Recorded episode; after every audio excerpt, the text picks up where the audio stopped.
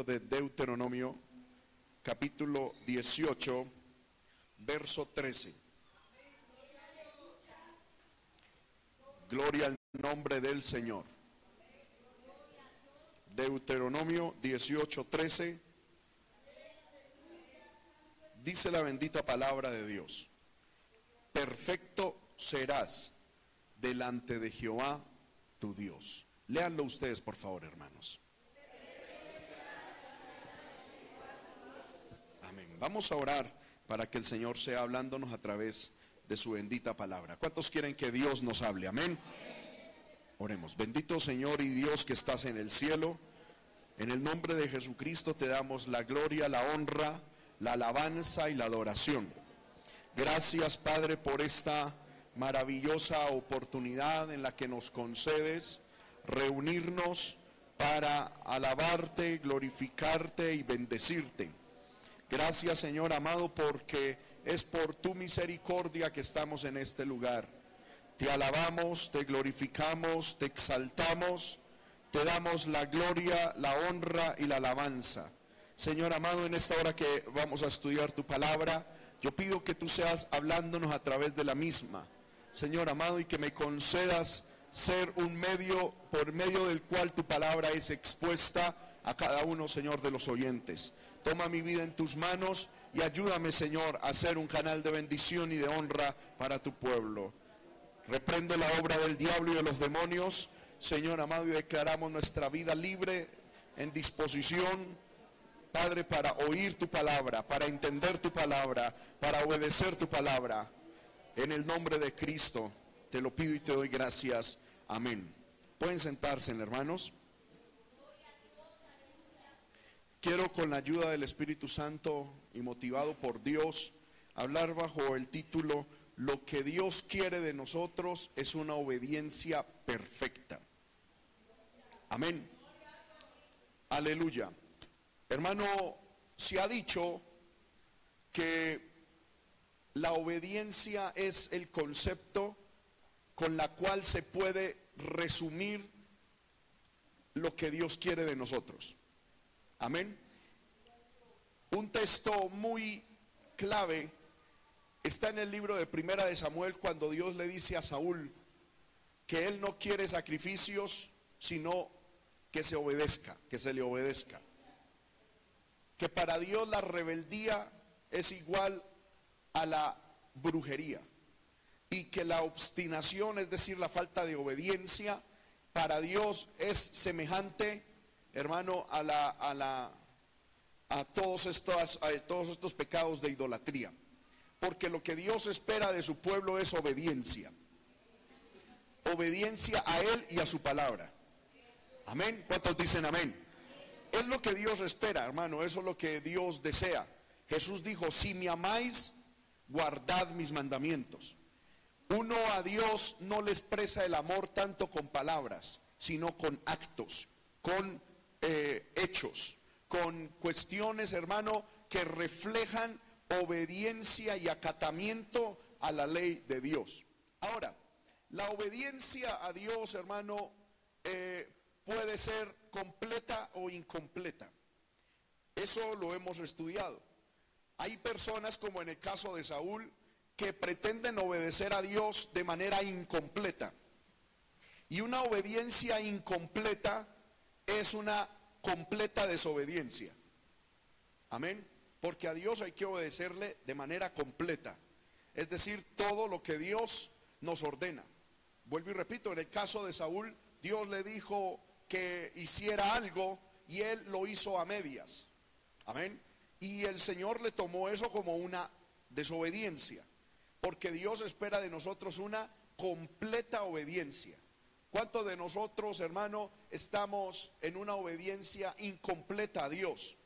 Dios nos pide muchas cosas y unas cosas si lo hacemos, otras cosas no la hacemos. Y eso es una obediencia incompleta. Dios espera de nosotros, vuelvo y repito, una obediencia completa. ¿Cuántos dicen amén?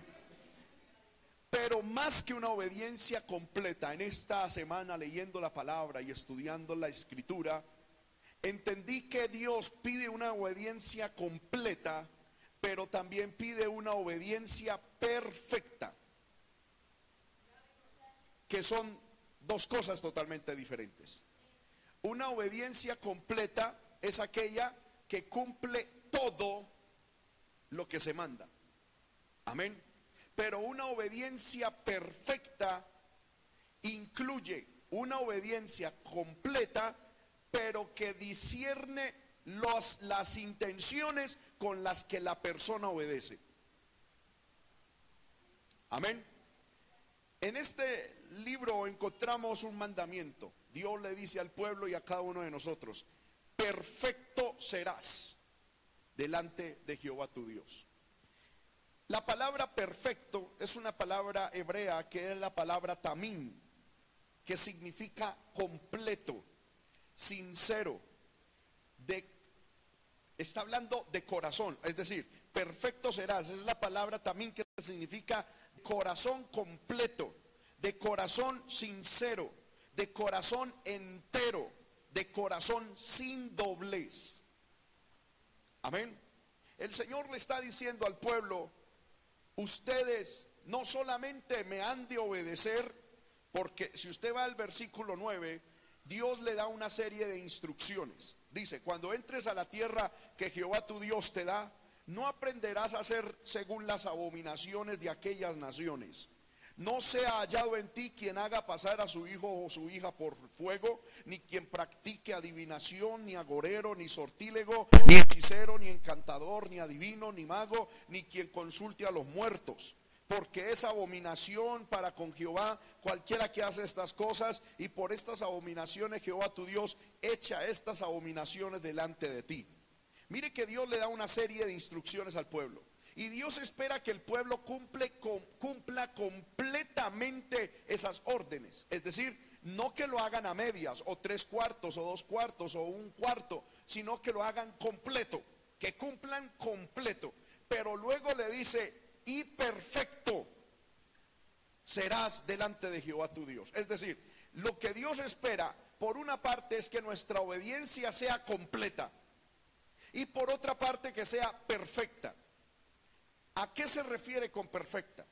La palabra, vuelvo y repito, que el Señor utilizó es la palabra hebrea tamín, que significa con un corazón completo, con un corazón sincero, con un corazón entero, con un corazón sin doblez. Es decir, obedeciendo con el corazón y con la intención que se debe tener al obedecer. Porque hay personas que pueden obedecer completamente, pero no con un corazón perfecto. Amén. Pongo el ejemplo.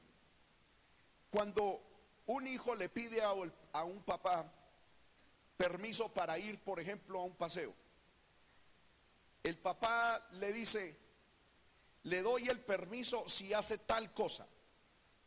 El joven que hace? Obedece. Y hace todo lo que el papá le dice. Pero obedece porque su corazón sea perfecto, es perfecto, es íntegro, sincero, porque hay una devoción y un respeto al Padre. Lo hace por qué? Porque hay un interés. Pero obedeció. Nadie puede acusarlo. Nadie puede decir, hizo mal, no se le puede castigar, porque externamente cumplió lo que se le ordenó, pero internamente hay dos corazones, hay dos intenciones. El corazón no está completo, no hay una total sinceridad ante el Padre, ante esa autoridad. No, lo que hay es un interés aparte de la posición que debe tener.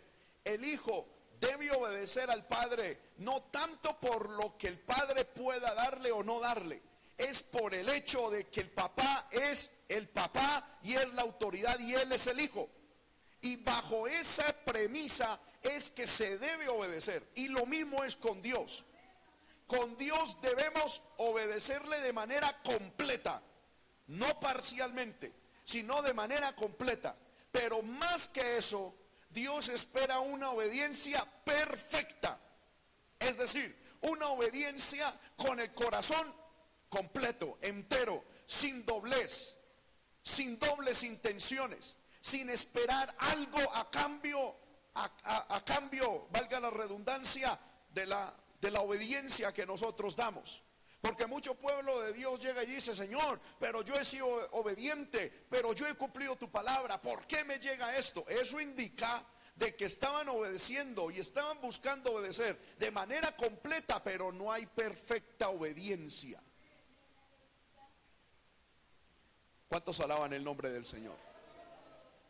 Y Dios espera más que una obediencia completa, una obediencia ¿qué? Perfecta. Es decir, cuando yo tengo el corazón perfecto para con Dios, mi obediencia a Él va a ser completa.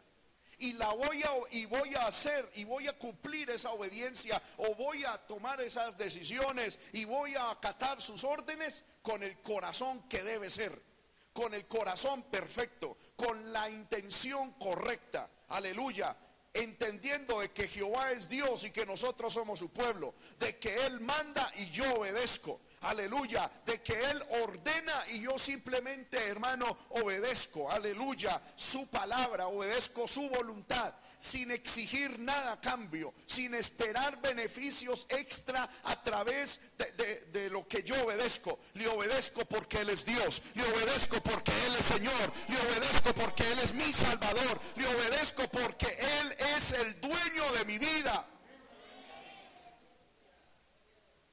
No por nada más, no por intereses particulares. Le debemos obedecer a Dios no buscando que Dios nos levante, ni que nos dé algo por el cumplimiento de su palabra. Porque hermano, cuando hacemos eso, podemos obedecer. Cuando nuestra obediencia no es perfecta, lo más seguro es que nuestra obediencia tampoco va a ser completa. Y hermano, yo encuentro en la palabra de Dios el caso de un hombre que hizo eso. Yo le invito a que vamos al libro de Segunda de Reyes, capítulo 9. Gloria al poderoso nombre de nuestro Dios. Amén. Segundo libro de Reyes, capítulo 9. Es un hombre que del cual posiblemente no se habla mucho. No hay mucha predicación sobre la biografía de este hombre. Eh, de hecho, lo busqué en los diccionarios bíblicos y no dicen mucho. Pero encontré algo, hermano, que creo que puede ser de bendición para usted, porque también lo fue de bendición para mí. Y le he pedido a Dios, hermano, que esta enseñanza sea de bendición para todos. ¿Cuántos alaban el nombre del Señor? Encontramos a Jehú. Amén. Jehú. ¿Quién es Jehú? Si vamos a Segunda de Reyes 9:14, no, no vamos a leer todo el texto, solo la primera parte. Dice, así conspiró Jehú, hijo de Josafat, hijo de Ninsi, contra Jorán. Era, aleluya, Jehú era el hijo de Ninsi, que fue rey de Israel. Es decir, Jehú era el nieto del rey Ninsi, porque era hijo de, Josafat, que a su vez era hijo de Ninsi. Era un príncipe en el pueblo. Eh, recordemos, hermano, que el pueblo de Israel fue gobernado por tres reyes al inicio. Saúl, David y Salomón. Y después de Salomón el reino se dividió. Estaba el reino del norte y el reino del sur. Al reino del norte se le llamaba Israel, al reino del sur se le llamaba Judá. Ahora, mientras, hermano, eh, en el reino del sur, todos los reyes del reino del sur de Judá eran hijos directos de David, aleluya, en, la, en el reino del norte, como esta gente, es decir, lo que la Biblia llama Israel, se fue tras el pecado, Dios los entregó a manos de muchos enemigos y fueron muchos los reyes que gobernaron en aquella región no era una sola familia, sino que fueron varias familias las que gobernaron, aleluya, aquel país. Ahora, de, eh, cuando Jehú se levantó, yo quiero que lo ubiquemos eh, históricamente, en el reino del norte, es decir, en el reino de Israel, estaba reinando, aleluya, eh, el hijo de Acab. Y en el reino del norte, eh, del sur, corrijo, es decir, en Judá, estaba reinando Ocosías. Gloria al poderoso nombre de nuestro Dios. Ahora, hermano, muchos años antes de que Jehú fuese escogido como rey, Dios había determinado ponerlo a él ya como rey de Israel. Si nosotros vamos a Primera de Reyes, gloria al poderoso nombre de nuestro Dios. Amén. Primera de Reyes, capítulo 19, encontramos a un profeta, un hombre de Dios llamado Elías. Elías en estos momentos estaba en la cueva a causa de la amenaza de una mujer. ¿Recuerda usted cómo se llamaba esa mujer? Jezabel. ¿Quién era Jezabel? La esposa de Acab. Que Acab fue el rey más malo que hubo en Israel. ¿Por qué fue el más malo? Porque se entregó, hermano, a la adoración, aleluya, a los Baales. Se entregó a adorar a otros dioses y a dejar la adoración al Dios verdadero y se puso a adorar a otros Baales, a otros señores. Y, entonces la Jezabel, la mujer de Acab, eh, amenazó al profeta Elías de que lo iba a matar. Elías, pues sujeto a pasiones semejantes a las nuestras, tuvo temor y se metió en una cueva para salvar su vida. Allí se le apareció Dios a Elías y le habló y lo reconfortó y lo animó y lo, y lo levantó de nuevo. Y cuando estaba Elías dispuesto ya a salir de aquella cueva para seguir sirviendo a Dios, Dios le dio una misión a Elías. Versículo 15. Le dijo Jehová, ve, vuélvete por tu camino por el desierto de Damasco y llegarás y ungirás a Asael por rey de Siria. Y a Jehú, hijo de Simri, ungirás por rey sobre Israel. Y a Eliseo, hijo, gloria al Señor, de Safat, de Abel Meola, ungirás para que sea profeta en tu lugar. Y el que escapare de la espada de Asael, Jehú lo matará y el que escapare de la, de la espada de Jehú, Eliseo lo matará. Amén. Dios le dio una misión a Elías y le dijo, úngeme al rey de Siria, a Asael. Al rey de Israel, me le va, es decir, en, el país de Israel le va a poner a Jehú como rey. Y el que lo va a suceder a usted como profeta se va a llamar Eliseo. Me va a ungir esas tres personas. Bueno, la Biblia dice que Eliseo, eh, corrijo, Elías salió de la cueva y lo primero que hizo fue ungir a Eliseo. Lo ungió como profeta en lugar suyo. Pero después de eso pasaron algunos años y, Elías no pudo ungir a Jehú como rey de Israel. Elías fue llevado al cielo y esa tarea cayó sobre los hombros de Eliseo el sucesor de Elías. Luego encontramos ahí, aleluya, en el libro de, de Segunda de Reyes, capítulo 9, que entonces el profeta, versículo 1, Eliseo, llamó a uno de los hijos de los profetas y dijo, ciñe tus lomos y toma esta redoma de aceite en tu mano y ve a Ramot de Galad. Y cuando llegues allá verás a Jehú, hijo de Josafat, hijo de Nisi, Nimsi, y entrando, haz que se levante de entre sus hermanos y llévalo a la cámara. Toma luego la redoma de aceite y derrámala sobre su cabeza y diga, así dijo Jehová, yo te he ungido por rey sobre Israel, y abriendo la puerta echa a huir y no esperes.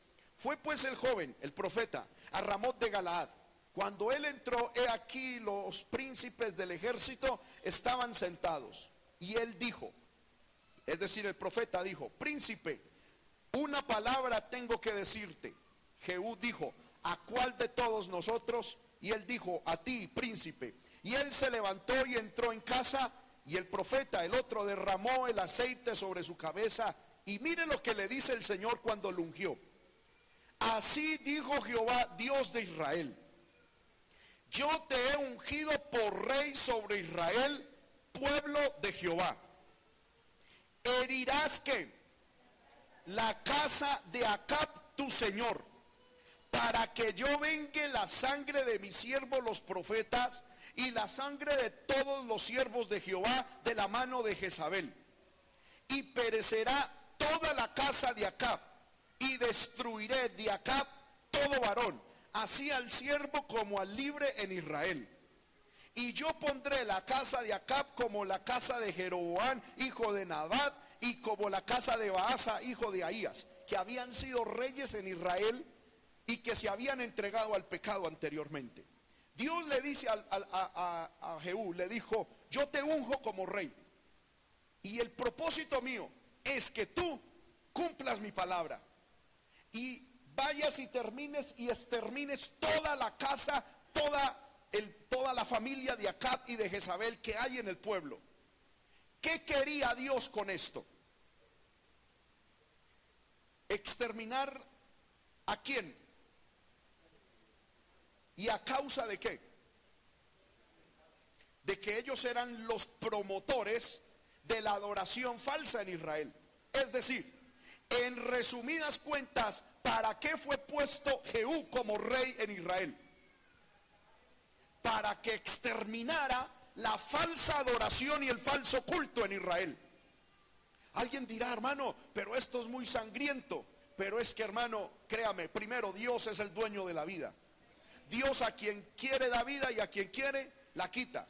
Segundo, hermano, Dios que sabe el futuro, escuche bien esto, Dios que conoce el futuro, sabe quién le va a obedecer a Él y quién no, quién le va a servir y quién no. Dios a nadie ha determinado para ser salvo, pero Él sabe si en un futuro lo vamos a obedecer, sí o no. Ahora, como Él sabe si le vamos a servir o no, Él también sabe si nosotros vamos a ser un obstáculo en sus propósitos.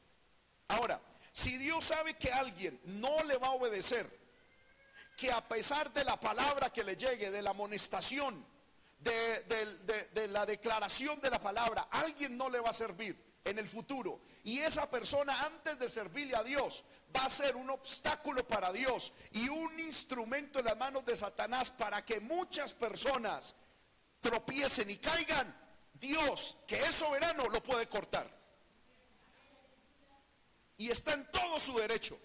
Y Dios lo corta primero porque sabe que no le va a servir y que va a ser de mal para, para otros. Y segundo, porque Él es Dios. Y eso fue lo que Dios hizo con el pueblo de Israel. Acab se había entregado al pecado. Acab se había entregado a la adoración falsa. Acab se había entregado, hermano, a los Baales, a adorar a los demonios. Se había casado con la hija de un rey extranjero. Y esa mujer había, había aniquilado el templo, lo había clausurado y había construido un nuevo templo a los demonios. Y, el, y, Acab estaba, hermano, mandando a todo mundo a que se postraran ante esos demonios. Dios dijo, esto no puede pasar en mi pueblo. Esto no puede seguir en mi pueblo. Entonces, como ellos, Acab y su familia, se entregaron, y la Biblia en otra parte dice, se vendieron a sí mismos a la adoración a los demonios, Dios dijo, voy a exterminar toda la familia de Acab.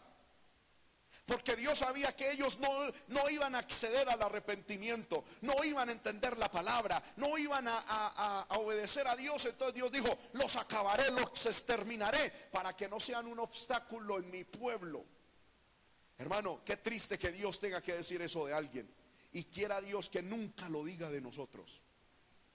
Porque Dios, hermano, puede, examinando nuestra vida, conociendo nuestro futuro, decir, Julanito de tal, hoy está, pero mañana se va a revelar, se va a descarriar. Y no solamente se va a descarriar, sino que va a arrastrar a muchos. Va a ser de obstáculo, va a ser terrible. Y Dios muchas veces prefiere cortarnos. Amén. Y eso lo hace por amor al pueblo. Gloria al poderoso nombre de nuestro Dios. Ahora, hermano, este hombre Jehú fue puesto para que exterminara de Israel a la familia que estaba metiendo la falsa adoración en el pueblo de Dios. Por eso cuando el profeta posesionó y ungió a Jehú, le dijo, yo te he ungido por rey sobre Israel, pueblo de Jehová. Es decir, Dios le está diciendo, este es mi pueblo. Y ese malieo Acab está metiendo cosas falsas en medio de mi pueblo.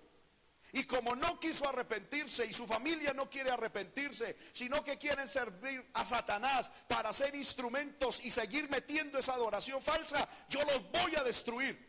Y miren lo que dice, voy a poner la casa de Acab como puse la casa de Jeroboán. Jeroboán había sido otro rey en Israel que también había metido de adoración falsa y Dios lo exterminó. Y dijo, también voy a poner la casa de Acab como la casa de Jeroán y de Baasa, otro rey de Israel anteriormente, que también había metido la adoración falsa y Dios había acabado con toda esa gente. Jehú ya tenía el propósito por el cual Dios lo impuso como rey. Amén. Miremos esto. Gloria al poderoso nombre del Señor. Versículo 10. Y a Jezabel. ¿Quién es Jezabel? La esposa de Acab y a Jezabel la comerán los perros en el campo de Jezreel, y no habrá quien la sepulte. Enseguida el profeta abrió la puerta y echó a correr. ¿Por qué hizo eso? Porque en ese tiempo, hermano, el rey de Israel era muy celoso. Y cuando un profeta, como los reyes eran puestos por Dios, cuando un profeta llegaba a una ciudad, todo el mundo temblaba. Y por eso cuando un profeta llegaba a una ciudad, todo el mundo le decía, ¿vienes en paz? Es en paz, vienes, es, es de paz tu venida. Amén. ¿Por qué? Porque cuando un profeta llegaba a un lugar, los profetas no se movían diciendo, ah, me voy para tal parte a ver si me tomo por allá un tintico en el parque. No, ellos se movían era por la dirección de Dios. Dios les decía, váyase a tal lugar, venga, váyase por tal lugar, por tal camino. Bendito sea Dios, hermano. Cuando uno depende de Dios, Dios a uno le, le enseña todo eso.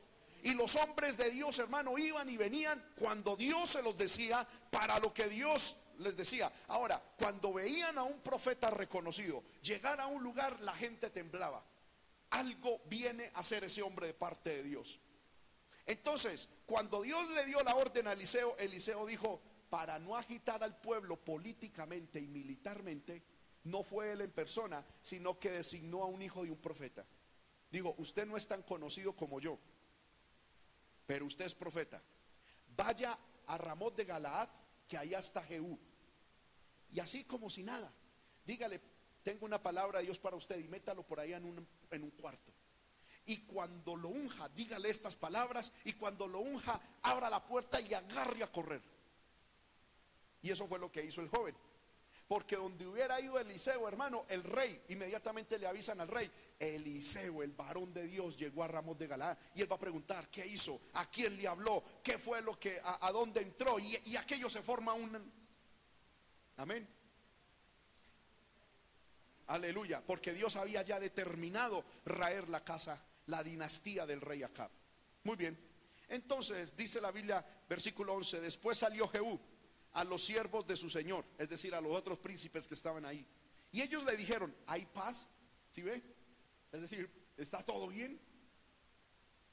Y, mira lo que dice, ¿para qué vino aquel a, a ti aquel loco? Con esto estaban queriendo decir, vino un profeta.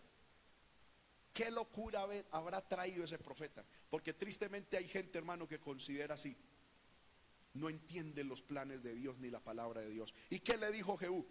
Vosotros conocéis al hombre y a sus palabras. Y dijo, y ellos le dijeron, mentira, decláranos ahora.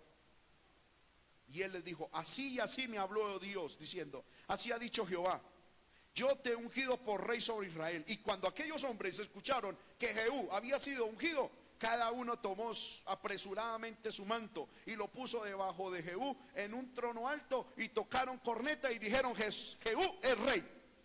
Es decir, entendieron que esto era palabra de Jehová y que era diseño de Jehová. Ahora, el problema es que había un rey que estaba reinando, que era el hijo de Acab. Es decir, hasta ese momento habían dos reyes. El que Dios acababa de posesionar y el hijo de Acab que estaba reinando en Samaria. Amén. Y entonces, ¿cómo fue que sucedió eso? Ah, hermano, a mí me fascina la palabra de Dios, amén. Y, y, estas historias yo me las imagino, amén. Yo me meto ahí. Gloria al nombre del Señor. Versículo 14. Así conspiró Jehú, hijo de Josafat, hijo de Ninsi, contra Jorán. Estaba entonces Jorán guardando a Ramot de Galaad con todo Israel por causa de Azael, rey de Siria. Pero se había vuelto el rey Jorán a Jezreel para curarse de las heridas que los sirios le habían hecho peleando contra Asael, rey de Siria. Es decir, ¿dónde fue que el profeta encontró a Jehú? En un lugar llamado Ramón de Galaad. Y justamente el rey Jorán estaba ahí cuidando esa ciudad porque el rey de Siria estaba intentando meterse a conquistar esa tierra. Y peleando contra el ejército sirio, el rey Jorán pues fue herido. Amén. Y estaba ahí recuperándose. Versículo, sigamos el 15, dice, y Jehú dijo, si es vuestra voluntad a los que estaban ahí en el ramo de Galaad, ninguno escape de la ciudad para ir a dar las buenas en Jerrel. Entonces Jehú cabalgó y fue a Jerrel porque Jorán estaba allí enfermo. También estaba Ocosías, rey de Judá, que había descendido a visitar a Jorán. Escuche esto, hermano, que le voy a decir. El rey de Israel era Jorán y el rey de, Judá era Ocosías. El problema es que ellos dos eran familia, porque Ocosías, el rey de, de Judá, se había casado con la hermana de Jorán. Entonces, cuando el rey Ocosías de Judá escuchó que su, ¿qué sería ahí? Cuñado, había sido herido en combate, fue a visitarlo. Amén fue a visitarlo a ver cómo estaba. Y entonces, hermano, el eh, eh, estaban ahí reunidos. Recordemos que en aquellos tiempos los reyes tenían unas torres altas que tenían una atalaya. Ese atalaya vigilaba las 24 horas del día. Había una atalaya por turnos que vigilaban alrededor mirando quién venía, porque había una personalidad, es decir, estaba el rey. Y dice la Biblia que Jehú se fue cabalgando hasta Jerrel, donde se estaba recuperando Jorán y Ocosías. No sé si todos los nombres lo están enredando, pero amén. en Jezreel estaba Jorán, el rey de Israel, y Ocosías, su cuñado, que era el rey de Judá. Y allí se estaban recuperando. Y Jehú vino cabalgando a Jezreel. Y el muchacho que estaba en la atalaya vio de lejos a un séquito que venía y dijo, viene, viene alguien. ¿Sí? Versículo 17. El atalaya que estaba en la torre de Jerrel vio la tropa de Jehú que venía y dijo, veo una tropa. Y Jorán dijo, ordena a un jinete que vaya a reconocerlos y que diga, hay paz. Y entonces el jinete fue a reconocerlos y dijo, el rey Jorán dice así, hay paz. Y Jehú le dijo, ¿qué tienes tú que ver con la paz? Y le dio una orden, vuélvete conmigo. Amén. Y entonces el atalaya se quedó mirando y dijo, oh, oh, el jinete que mandamos no viene dando la razón, se les unió a la tropa. Y entonces el rey dijo, manden otro jinete. Y cuando fue el otro jinete, Jehú llegó y el jinete llegó y le dijo a Jehú, hay paz, ustedes vienen en paz. Y Jehú le dijo, ¿qué paz ni qué nada? Venga conmigo. Amén. y el jinete se les unió. Y vuelve a decir el, la atalaya, se les volvió a unir ese y se quedó mirando y mirando y mirando cuando de un momento a otro dice, ah, ya sé quién es, es Jehú. ¿Y cómo sacó que él era Jehú? El atalaya, versículo 20, volvió a decir, también este llegó a ellos y no vuelve. Y el marchar del que viene es como el marchar de Jehú, hijo de, de, de, porque viene impetuosamente. Es decir, todo el mundo conocía el caminar de, de Jehú. Era un hombre decidido, un hombre que lo que se le ponía a hacer lo cumplía. Amén, y venía decidido. Y fue tan eh, tenía tanta decisión que los jinetes del rey dijeron, este hombre viene a pelear contra el rey y viene con tanto coraje que lo va a matar. Jehú va a vencer. Yo mejor me le uno desde ya al vencedor. Desde ya traicionaban al rey y se le unían a Jehú. Entonces Jorán dijo, prepáreme el carro. Amén. Unce el carro, versículo 21. Y cuando estaba uncido su carro, salieron Jorán, rey de Israel, y Ocosías, rey de Judá, cada uno en su carro, y salieron a encontrar a Jehú, al cual hallaron en la heredad de Nabó de Jezreel. Y cuando vio Jorán a Jehú, le dijo, hay paz, Jehú. Y le respondió Jehú, ¿qué paz puede haber con las... Ese puede haber lo puse yo para que usted lo entienda. ¿Qué paz puede haber con las fornicaciones de Jezabel, tu madre, y con sus muchas hechicerías? Cuando Jorán, el rey de Israel, escuchó eso, dice, volvió las riendas y huyó y dijo a Ocosías, traición Ocosías. Amén. Inmediatamente se dio cuenta desde que, que Jehú venía, hermano, con, con algo en el corazón para matarlo a causa del pecado que había cometido la mamá y él y su cuñado. Pero Jehú entesó, su arco e hirió a Jorán entre las espaldas y la saeta salió por su corazón y él cayó en su carro. Luego dijo Jehú a Vicar su capitán, tómalo y échalo en un extremo de la heredad de Nabot de Jezreel Acuérdate, mire hermano estos punticos. Acuérdate que cuando tú y yo íbamos juntos con la gente de Acab, su padre, Jehová pronunció esta sentencia sobre él diciendo que yo he visto caer la sangre de Nabot y la sangre de sus hijos, dijo Jehová, y te daré la paga en esta heredad, dijo Jehová. Tómalo pues ahora y échalo en la heredad de Nabot conforme a la palabra de Jehová. Mire que Jehú está dispuesto a obedecer la palabra. Porque un día, si usted recuerda, Acab, en su infantileza y en su inmadurez, se enamoró de una viña que quedaba al lado del palacio de él, la viña de Nabot. Y fue y le dijo a Nabot, Nabot, deme esa viña, yo quiero sembrar hortalizas ahí.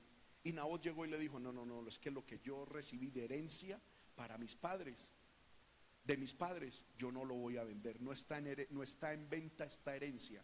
¿Sabe por qué? Porque la intención de acá, al sembrar hortalizas, no era para el comer.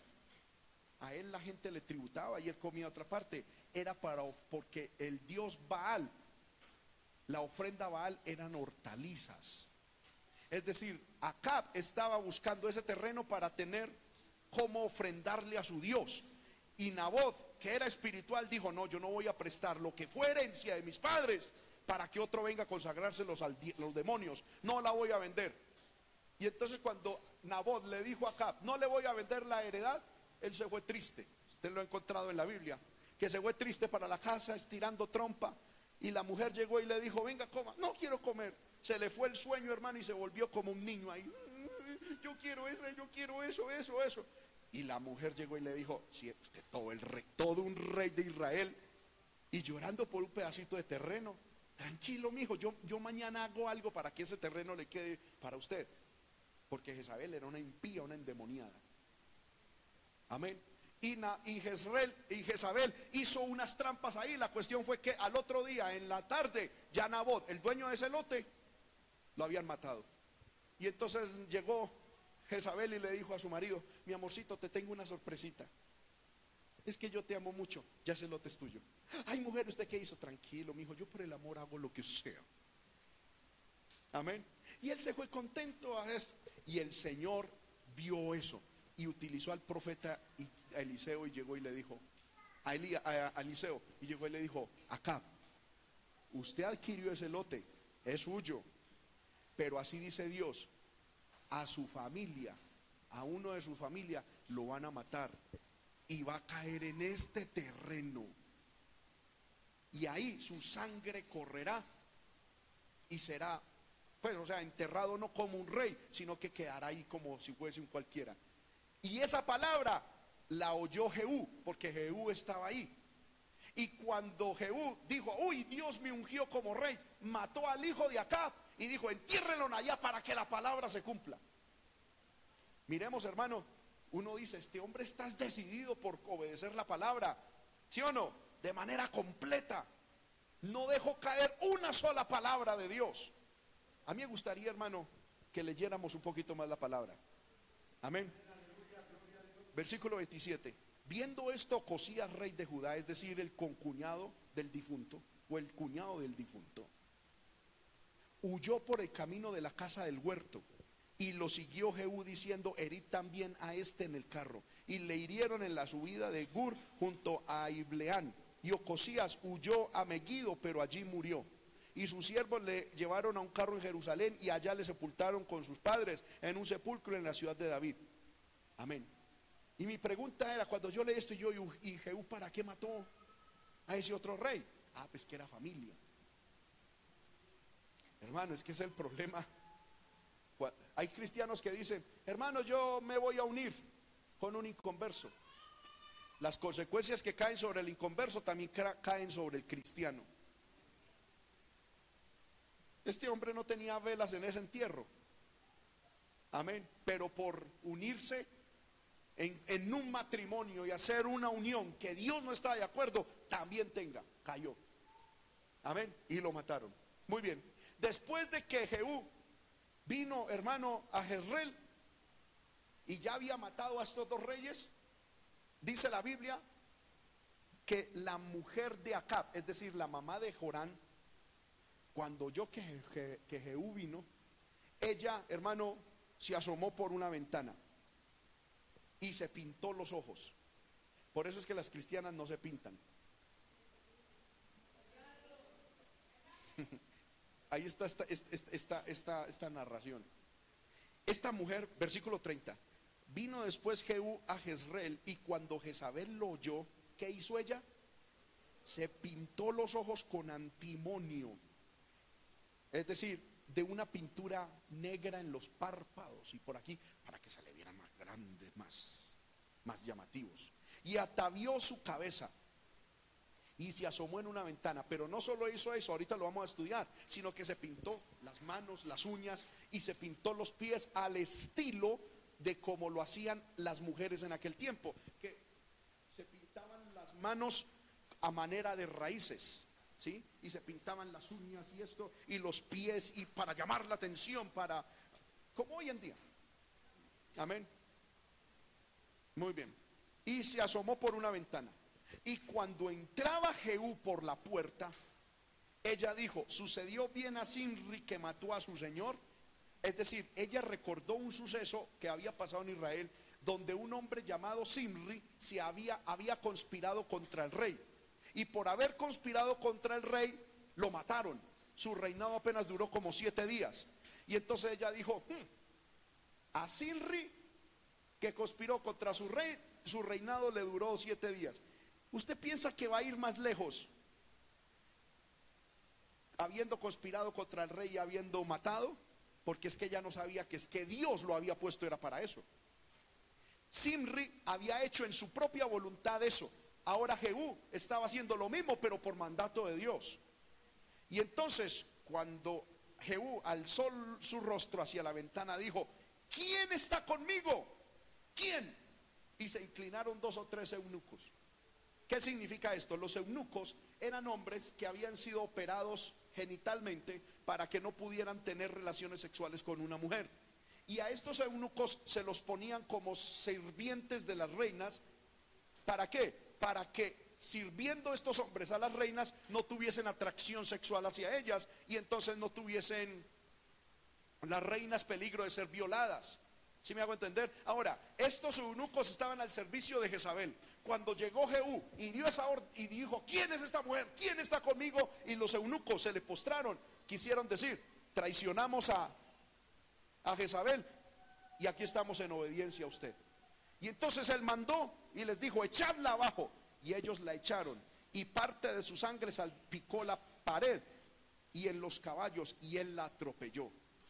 Entró luego y después que comió y bebió, dijo, id ahora a ver a aquella maldita y sepultarla, pues es hija de rey.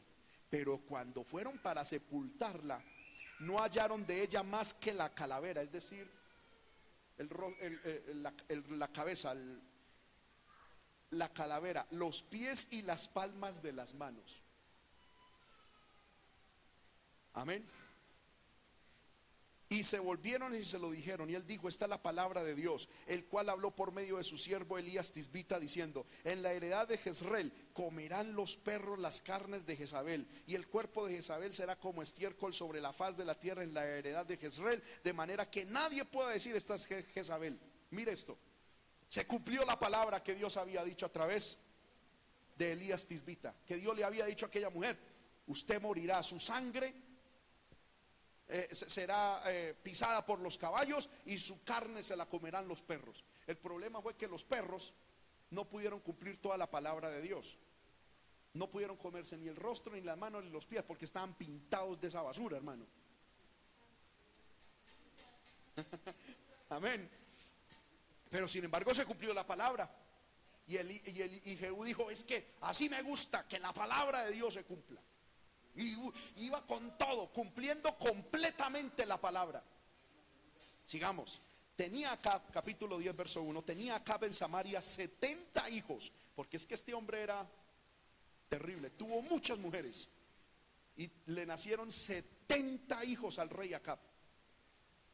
Y Jehú escribió cartas a los, a los ancianos príncipes de Jezreel, a los ancianos y a todos los que cuidaban a los hijos de Acab. Y para resumirles, estas cartas decían, de, los hijos de Acab, de, de esos que están ahí, escojan al más recto y al más y al mejor de los hijos de Acab y pónganlo por rey y que venga a pelear conmigo.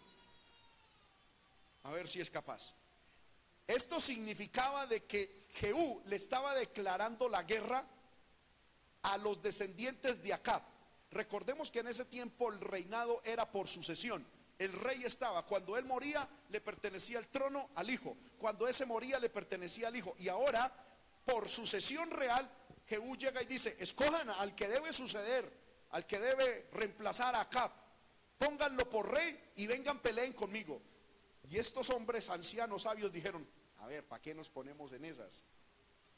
Montamos un rey, armamos pelea y vamos a pelear contra Jehú, que llama a todos reyes. No, mejor enos aquí, somos tus siervos. Haga, diga lo que tenemos que hacer. Y Jehú dijo, entonces ¿sabe qué van a hacer si es que me van a obedecer? Van a coger los 70 hijos de Acab y los van a degollar. Y me traen las cabezas acá. y, ahí estos ancianos dijeron, listo, es mejor matar 70 que exponer todo un pueblo a la guerra. Y llegaron, cogieron los hijos de Acab y pum, pum, les volaron las cabezas y se las mandaron en unas canastas. Era tremendo, hermano, en ese tiempo era tremendo.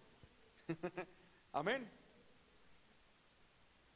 Mire lo que dice el versículo 7 del, de capítulo 10. Cuando las cartas llegaron a ellos, tomaron a los hijos del rey y degollaron a los 70 varones y pusieron sus cabezas en canastas y las enviaron a Jezreel. Y vino un mensajero que le dio las nuevas diciendo, han traído las cabezas de los hijos del rey. Y él les dijo, ponedlas en dos montones a la entrada de la puerta hasta mañana, a la puerta de la ciudad. ¿Para qué era aquello? Para, para mostrar para infundir temor, que cualquiera que se levantare contra Jehú le podía pasar lo mismo. O sea, eso era como una, ¿como qué? Como una advertencia. Hermano, ¿usted imagina uno llegar a una ciudad y encontrar 35 cabezas aquí y 35 cabezas acá? Ahí. Terrible eso debió ser. Amén. Como si fueran lechonas ahí 30, pero terrible, hermano. Yo me pongo a imaginar eso y yo decía, Señor, esta gente era brava, ¿no? terrible. Y entonces, cuando al otro día se levantó, Jehú le habló al pueblo y le dijo, ¿ustedes están conmigo o están contra mí? Y todo el mundo dijo, no, estamos con usted. Ah, bueno. Entonces, vamos a hacer lo siguiente. Versículo 10. Sabed ahora que la palabra que Jehová habló sobre la casa de Acab nada caerá en tierra y que Jehová ha hecho lo que dijo por su siervo Elías. Mató entonces Jehú a todos los que habían quedado de la casa de Acab en Jezreel y a todos sus príncipes y a todos sus familiares y a sus sacerdotes hasta que no quedó ninguno. Es decir, este hombre se encarnizó cumpliendo la orden de Dios. Amén. Es, él quería con todo su corazón cumplir completamente lo que Dios le había dado. Luego se levantó de allí para ir a Samaria. Y en el camino llegó a una casa de esquileo de pastores. Estaban trabajando esquilando ovejas. Y se quedó allí un ratico seguramente para descansar y halló a los hermanos de Ocosías. ¿Recuerdan quién es Ocosías? El cuñado de Jorán, del rey que él mató. Y eran hermanos de Ocosías. Y dijo, ¿ustedes quiénes son? Somos hermanos de Ocosías. ¿Cómo así venga? También pum y los degolló. Amén. Y dice la Biblia, 42 hombres mató allí. Ninguno escapó. Luego yéndose de allí se encontró, bueno, hermano, y empezó algo, que se fue para Samaria, le voy a resumir, se fue para Samaria y el propósito de él era exterminar a los adoradores. Ya había exterminado la casa de Baal, de acá. Y ahora estaba dispuesto a terminar el culto a Baal. Y dice la Biblia que se encontró con un hombre llamado Recab, que es el padre de los recabitas, que algún día estudiamos por allá, que están en Jeremías, la obediencia de los recabitas. Y entonces llegó a eh, eh, Jehú y le dijo a, Recab, ¿usted es recto como yo? Sí, vamos, vamos a hacer algo, vamos a hacer algo loco por el, por, el celo de Jehová. Y, y dijo, vamos. Y entonces se fueron para, aleluya, para Samaria. Amén. Gloria al nombre del Señor. Y dice el versículo 18, Acab, eh, digo, Jehú reunió a todo el pueblo y les dijo, Acab sirvió poco a Baal, mas Jehú, le servirá mucho. Es decir, él fingió que iba a adorar también a Baal y dijo, lo que yo voy a servir a Baal va a ser tan entregado que mi servicio comparado con el de Acab, es decir, el servicio de Acab comparado con el mío, es poco. Por lo tanto dijo, voy a hacer algo. Ya, llámeme a todos los profetas de Baal y a todos los servidores de Baal que hay en Israel. Para mañana me los reúnen en el templo de Baal. Que ninguno quede. Porque voy a hacer día solemne para Baal. Hermano, y aquella noticia se extendió por todo el pueblo de Israel diciendo, avivamiento. todos, todos los sacerdotes adoradores de Baal, vamos para el templo de Baal. Y se reunieron a todo, al, otro día todos los sacerdotes y los servidores de Baal que habían en Israel. Y Jehú los reunió ahí. Cuando él vio que entró el último, hizo una señal y ¡pum! cerraron las puertas. Amén. Y él, y él dentro del templo dijo, bueno, vamos a hacer algo. Y con Recap, con todos esos profetas ahí encerrados, cogió la espada y empezó a matar. Y a los soldados que estaban en la puerta les dijo, el que quiera escapar, me lo acaban. Versículo, aleluya. Amén. 24. Y cuando ellos entraron para hacer sacrificios y holocaustos, Jehú puso fuera a 80 hombres y les dijo, cualquiera que, que dejare vivo a alguno de aquellos hombres que yo he puesto en vuestras manos, su vida será por la del otro. Y después que acabaron de hacer el holocausto, Jehú dijo a los de su guardia, a los capitanes, entrad y matadlos, y que no escape ninguno. Y los mataron a espada y los dejaron tendidos los de la guardia y los capitanes. Y fueron hasta el lugar santo del templo de Baal y sacaron las estatuas del templo de Baal y las quemaron. Y quemaron la estatua de Baal y derribaron el templo de Baal y lo convirtieron en letrina hasta hoy. Así exterminó Jehú a Baal de Israel. Amén. No solamente acabó con la familia que había metido ese culto a Israel, mató a todos los profetas que adoraban a Baal. Destruyó el templo, destruyó la estatua de Baal. Y no solamente hizo eso, sino que el lugar donde estaba el templo y se ofrecían los sacrificios a Baal, lo convirtió en letrinas. ¿Para qué lo hizo? Para con eso profanaba el suelo para que ninguno después osara levantar de nuevo el templo a Baal en Israel. Cuando uno dice, cuando uno ve eso, uno dice, "Wow, necesitamos hombres como Jehú." Qué decisión, qué carácter. Pues no no para ir a matar, sino en la vida espiritual con esa decisión para honrar a Dios con carácter. ¿Sí o no? Que sean serios, rectos y que cumplan la palabra de Dios de manera completa. Versículo 29. Con todo esto, Jehú no se apartó de quién? De los pecados de de quién, hermanos? Jeroboán, hijo de Nabat, que hizo pecar a Israel y dejó en pie los becerros de oro que estaban en Betel y en Dan. A mí me llama la atención esto. Cuando el profeta, el profeta joven que mandó Eliseo lo ungió, le dijo, yo quiero exterminar la casa de Acab, así como exterminé la casa de Jeroboán, hijo de Nabat y de Baasa. ¿Sí recuerdan? Pero él mató la casa de Acab, pero siguió en los pecados de Jeroboán. Cuando yo leí esto, versículo 31 dice, mas Jehú no cuidó de andar en la ley de Jehová, Dios de Israel, con todo su corazón, ni se apartó de los pecados de Jeroboam, el que había hecho pecar a Israel. Yo digo, pero ¿cómo es esto? ¿Cómo es posible que, que Jehú haya, se haya dispuesto a acabar a Acab? La adoración falsa de Acab. Pero permitió la adoración falsa de Jehú, de Jeroboam. Yo, Señor, pero yo no entiendo eso. Y el Señor me hizo entender algo.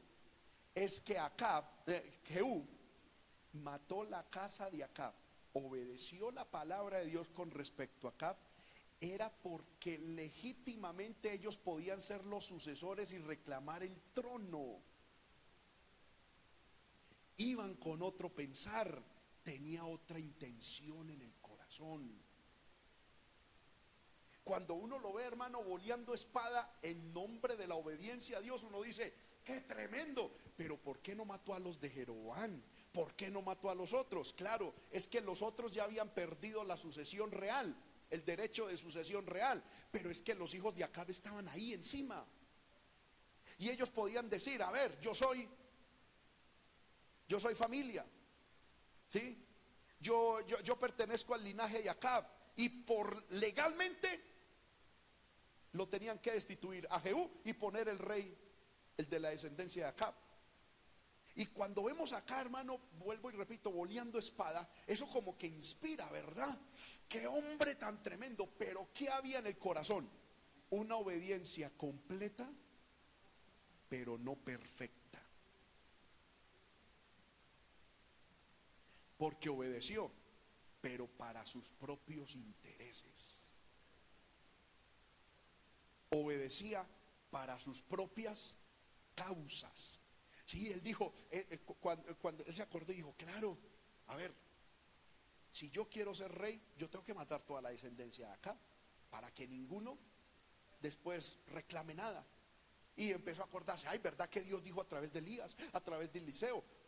Esta es la forma, vamos a obedecer la palabra. Ay, es que yo soy tremendo y acabemos con todo. Pero no era porque no porque quería exterminar la falsa adoración de Israel. No quería eso, porque dejó los otros cultos. no quería honrar a Dios. a Jehú lo que quería no era que el culto al Dios verdadero, la adoración, la santidad a Dios se volviera en medio del pueblo. No, Tampoco lo que estaba buscando era que se exterminara el falso culto en Israel. No, lo que él estaba buscando era quedar como rey en Israel. No le interesaba la verdadera adoración a Dios. No le interesaba el verdadero culto. No le interesaba, hermano, nada de eso. Él estaba obedeciendo la palabra de Dios. No para Dios, ni para la causa, ni para la gloria de Dios sino para sus propios intereses. Una obediencia completa, porque completó lo que se le mandó. ¿Sí o no? ¿Quién le puede decir a Jehú que desobedeció? Nadie. Pero su obediencia, aunque fue completa, no fue perfecta. Amén. Jehová dijo a Jehú, versículo 30. Por cuanto has hecho bien ejecutando lo recto delante de mis ojos, e hiciste a la casa de Acab conforme a todo lo que estaba en mi corazón, tus hijos se sentarán sobre el trono de Israel hasta la cuarta generación. Es decir, Dios recompensó esa obediencia completa, aunque no perfecta, de manera temporal. Porque en David Dios recompensó su obediencia y su fidelidad diciendo, no faltará hijo que se siente en el trono para siempre. Aquí es hasta la cuarta generación. Es decir, muchas gracias por haberme obedecido, aunque tu corazón no fue perfecto. Mas Jehú no cuido de andar en la ley de Jehová, Dios de Israel, con todo su corazón. Si ve, todo. El corazón de él estaba partido. Por eso es que Dios en Deuteronomio dijo, perfecto serás para con Jehová tu Dios. No estaba con todo el corazón. Un corazón, un pedacito de corazón quería obedecer. Pero otra parte de su corazón estaba lleno de sus propias intenciones. Ni se apartó de los pecados. Y Dios empezó en aquellos días a cercenar el territorio de Israel y los derrotó a Sael por las fronteras. Y bueno, hermano, empezó a decaer, a decaer y a decaer hasta que a lo último murió. Y sí, sus hijos fueron, reinaron por cuatro, por cuatro reinos, pero sin embargo, aún para el día de hoy, hay una promesa sobre la casa de Jehú. A causa de que Jehú no obedeció de manera perfecta a Dios.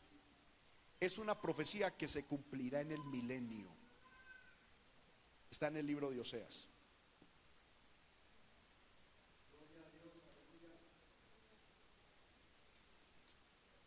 Libro del profeta menor Oseas.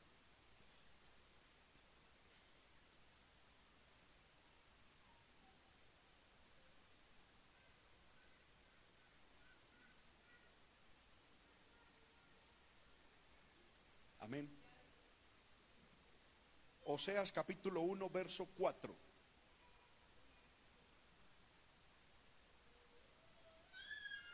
Aleluya. Y le dijo Jehová, ponle por nombre a un hijo que tuvo el, hijo, el profeta Oseas, ponle por nombre Jezreel, porque he aquí a poco yo castigaré la casa de Jehú por causa de la sangre de Jezreel. Y haré cesar el reino de la casa de Israel. Y en aquel día quebraré yo el arco de Israel en el valle de Jezreel. Esto se cumplió por cuanto, a, por cuanto Jehú obedeció completamente, pero no perfectamente. Y Dios vio el corazón y dijo, aunque me obedeció como, como completamente, cuatro generaciones van a reinar. Pero después, por cuanto no me obedeció perfectamente, yo voy a exterminar también la casa de Jehú. Amén. Hermanos míos, Dios a nosotros nos pide obediencia completa. Pero también nos pide obediencia qué? Perfecta. ¿Con qué interés estamos buscando a Dios?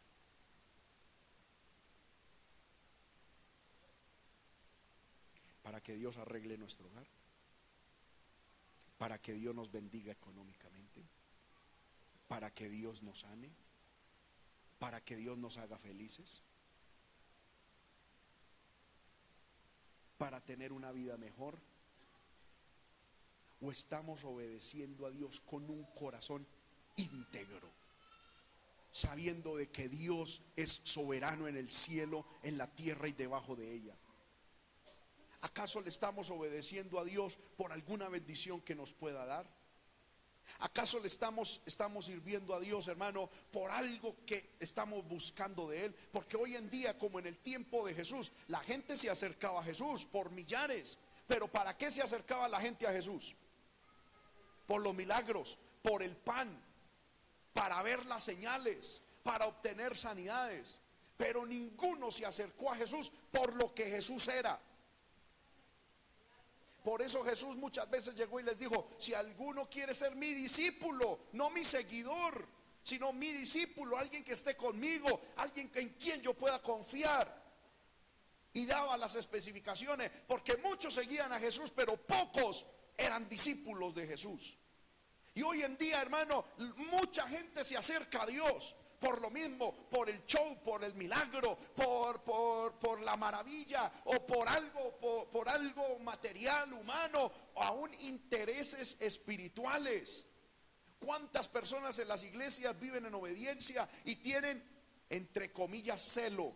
Pero es un celo para que después, y muestran cierto celo para que después me tengan en cuenta para un liderazgo o posteriormente para que me saquen a la obra o para que Dios haga, pero hay intereses ocultos en el corazón. Hay intereses allá, hermano, que eh, con los cuales, hermano, eh, o sea, utilizan la obediencia para lograr unos fines, unos intereses allá adentro.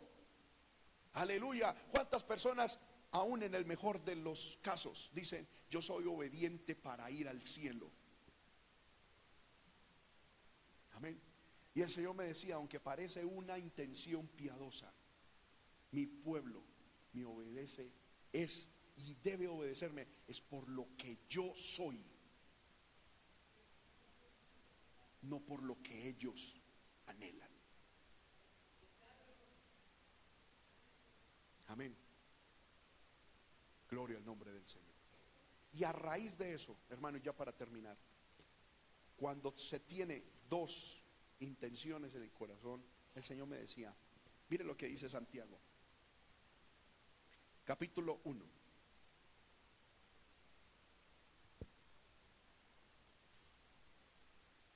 Gloria al poderoso nombre de nuestro Dios. Capítulo 1, versículo 8. Dice, el hombre de doble ánimo es inconstante en todos sus caminos.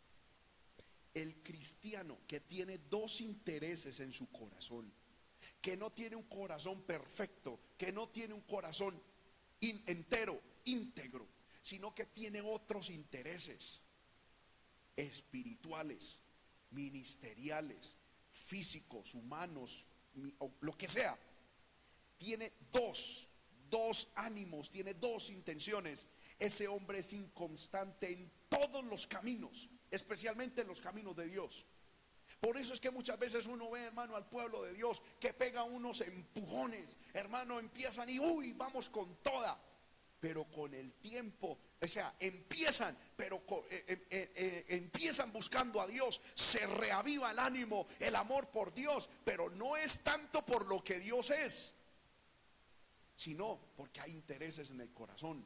Porque, uy, hermano, Dios me está bendiciendo. O yo quiero conseguir tal bendición. O yo quiero tal cosa. Y claro, al momento ese, ese ánimo, ese, esa doble intención lleva al pueblo y con ganas, con energía a buscar a Dios. Pero con el tiempo esa, ese ánimo se va desmayando, se va esfumando, se va diluyendo. Y ahí la persona ahí vuelve otra vez a caer en lo que estaba antes o aún peor. Y luego tiene que venir Dios otra vez a hablar en una palabra, eh, en un culto con una palabra, a dejar sentir su presencia. Y algunos dicen, ay, otra vez Dios está conmigo. ¿Cuántos líderes, hermano, están de esa manera? Que mientras las cosas funcionan bien, son animosos, esto y lo otro. ¿Cuántos cristianos, hermano, mientras el pastor le dé una palmadita en la espalda y todo el mundo lo salude? ¡Ay, gloria a Dios, qué bendición! Pero cuando alguien le retira el saludo por alguna cuestión, decaen, su ánimo decae aleluya, su fortaleza, su, su, bienestar espiritual, esa lozanía, esa frescura espiritual decae. ¿Por qué? Porque es que hay intenciones, porque vienen a la iglesia no para honrar a Dios, no para conocer a Dios, sino para vivir en sociedad, porque ya se acostumbraron a ciertas amistades en la iglesia. Yo le he orado a Dios y le he dicho, Señor, ¿por qué mucho de tu pueblo estamos en esta situación? Pegamos carreras como carros viejos. Amén. ¿No ha visto usted esas, o, cuando se, se, pone una fogata que se está prendiendo y se le echa gasolina, pero el poquito, otra vez. Y se le echa y empieza. Y uno ve muchos cristianos así. Uno puede, hermano, mirar muchos cristianos y, y decirles la época en las cuales algo o alguien les echó gasolina. ¡Pum! Prendieron. Se, hermano, arrancaron con, ¡ah! con toda. Pero al poquito se le acabó la gasolina. Se le acabó el combustible. Y hay que esperar que Dios dé otra experiencia, dé otra palabra, que llegue alguien, ¡pum! una y otra vez. Es porque hay intereses en el corazón. Porque si en usted y en mí hubiera un solo interés, que fuera Dios, su presencia, su santidad, Él, no importa, aleluya, lo que nos hagan, no importa cómo nos miren, no importa, hermano, lo que acontezca, nuestra vida espiritual será constante todos los días, no solamente constante, sino creciendo en Dios. Todos los días habría un avance. Pero muchas veces, hermano, vuelvo y repito, uno ve cristianos que llegan a la iglesia con tremenda sonrisa y uno dice, Dios les echó una gasolinita. 100 mil pesitos más. Y llegan con tremendo gozo, hermano. Y al otro día llegan con cara de 38 largo. Se les acabó la gasolinita. ¿Cómo está, hermano? Mm tu corazón está contaminado. Hay intereses personales. Hay intereses particulares. Y el llamado de Dios, y ya con esto termino. Santiago capítulo 4. Versículo 8. Dice, acercaos a Dios y Él se acercará a vosotros. Pecadores, limpiad las manos. Y vosotros los que, los quién?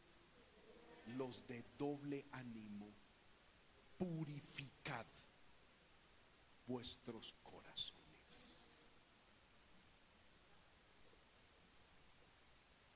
¿Con qué motivación estamos siguiendo a Dios? ¿Con qué motivación estamos obedeciendo a Dios? Estamos como Jehú, mostrando una rectitud, una obediencia tremenda, un celo tremendo, pero con intereses personales. Cierto día orando, hermano, y no estaba orando por eso, pero el Señor habló a mi corazón y yo ya lo dije acá. El Señor me dijo, hay gente dentro de la congregación que quieren salir a la obra. Pero no es para servirme, es porque hay intereses en. Y uno de los intereses es, a ver, yo puedo evangelizar, yo puedo ganar almas, yo puedo, yo también tengo gracia para predicar y esforzarme para llevar gente a esa congregación cuando yo puedo salir a la obra y ganar gente para mí y para mi propio ministerio, dicen algunos o algunos. Y el Señor dice, hasta que purifique sus corazones, ahí estarán. ¿Cuántas personas dicen, hermano, a mí gustaría salir a la obra? Es porque no consiguen trabajo por otro lado. Amén. ¿Cuántas personas están en el liderazgo, hermano? Y no producen fruto, no hacen nada. Pero está los beneficios de un título.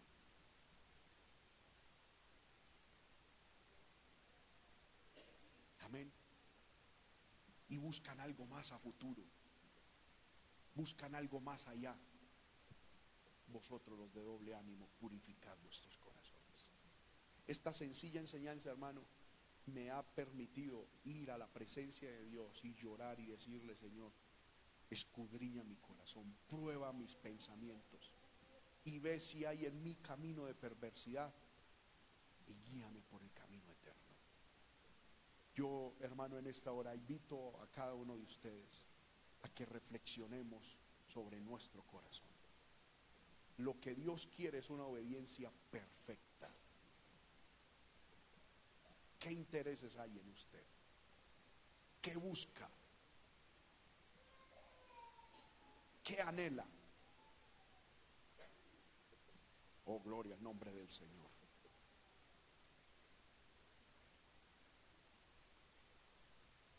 Oh, gloria al nombre de Cristo. Aleluya. Estemos de pie, hermanos.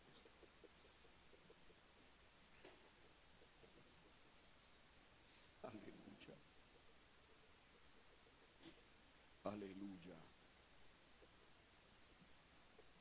Aleluya, aleluya. Oh Dios, tú nos has hablado, Señor, a través de tu palabra. Nos has hablado a través de tu palabra, Señor. Mi alma te alaba. Y a través de tu palabra has escudriñado nuestros corazones y nos has permitido conocer también nuestros corazones. Yo pido, Señor amado, que cada hermano, cada hermana, a raíz de esta palabra, Señor, mire lo que hay en su corazón. Que tu palabra desnude los secretos, las intenciones del corazón y que como una espada de dos filos penetre hasta partir el alma, el espíritu, llegue hasta las coyunturas, los tuétanos, Señor amado, y nos haga, Señor, estremecernos. Padre, yo sé, Señor, y tú lo sabes. Padre, yo tiemblo ante tu palabra. Ayúdame, Señor. Yo clamo por mí mismo, Señor. Yo no quiero que en mi corazón haya, Señor, una doble intención. Señor amado, ayúdame a purificar el corazón. Que no haya una doble intención en mi corazón. Que no haya una doble intención en el corazón de mis hermanos, de mis hermanas que al buscarte, que al obedecerte, que al vivir para ti, nuestra única intención seas tú. Señor, que al obedecerte, que al servirte, nuestra única intención seas tú, tú, tú, tu gloria, tu propósito. Que nuestro único, Señor, objetivo seas tú, mi Dios. Ay.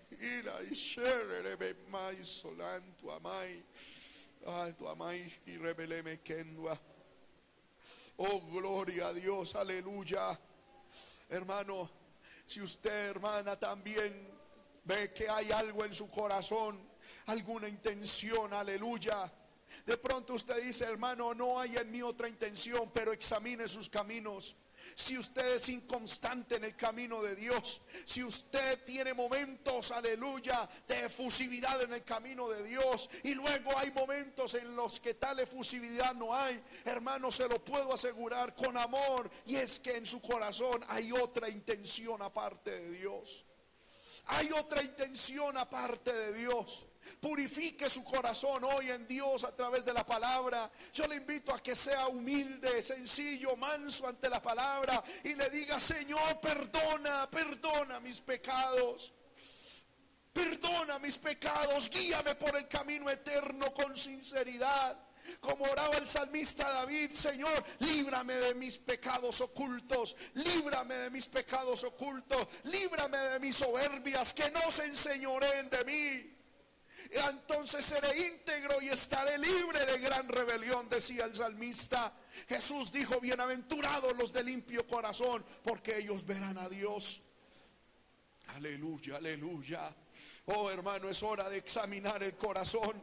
Es hora de mirar, aleluya. Si usted hermano se ha preguntado, pero ¿por qué unas veces busco a Dios con gozo y con alegría? ¿Y por qué otros momentos no? Hoy Dios te da la respuesta. Es que tu corazón tiene varias intenciones. Tienes, tienes intereses.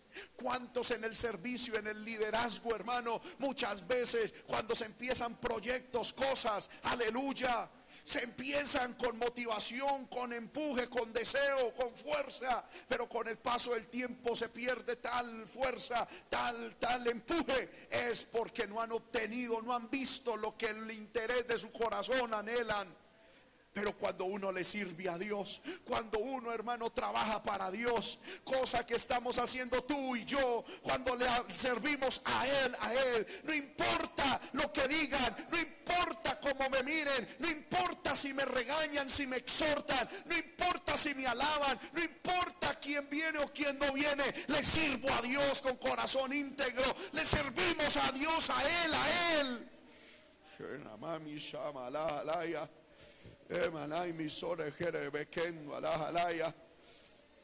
Examina tu corazón. Examina tu corazón delante de Dios. Examina tu corazón delante de Dios. Y dile, Señor, dame un corazón íntegro. Hermano, yo siento el Espíritu de Dios aquí en medio de nosotros. Aleluya, yo siento el Espíritu de Dios en medio de nosotros. Aleluya, aleluya. Es fácil decir, dejo de servir a Dios porque no hay resultados. Es fácil decir, es que dejo de servir a Dios por aquello y por lo otro. No, pero esa no la causa. Es que hay intereses en el corazón. Aleluya. Despójate, purifica. Dile al Señor, purifica mi corazón. Purifica mi corazón. Purifica mi corazón. Dígale, Señor, no quiero la gloria para mí. No quiero, Señor amado, la alabanza para mí. No, es por mí ni para mí los resultados de mi servicio. No es ni para mí el resultado de la obediencia. Te obedezco por lo que tú eres, por quien tú eres. Oh, aleluya, aleluya. Aleluya, aleluya. Señor amado, gracias por hablar a nuestro corazón. Gracias por hablar a nuestro corazón, Señor. Y ayuda a mis hermanos. Ayúdame, Señor, a mi Padre, a que mi corazón esté limpio. No quieres solamente una obediencia completa, sino una obediencia perfecta. Y yo quiero obedecerte de manera perfecta, Señor amado. Señor amado, que esta palabra quede grabada en nuestro corazón y que nos ayude en la vida cristiana para que así podamos, Dios del cielo, tener la bendición, Señor amado, que tú, Señor, quieres darnos para gloria tuya.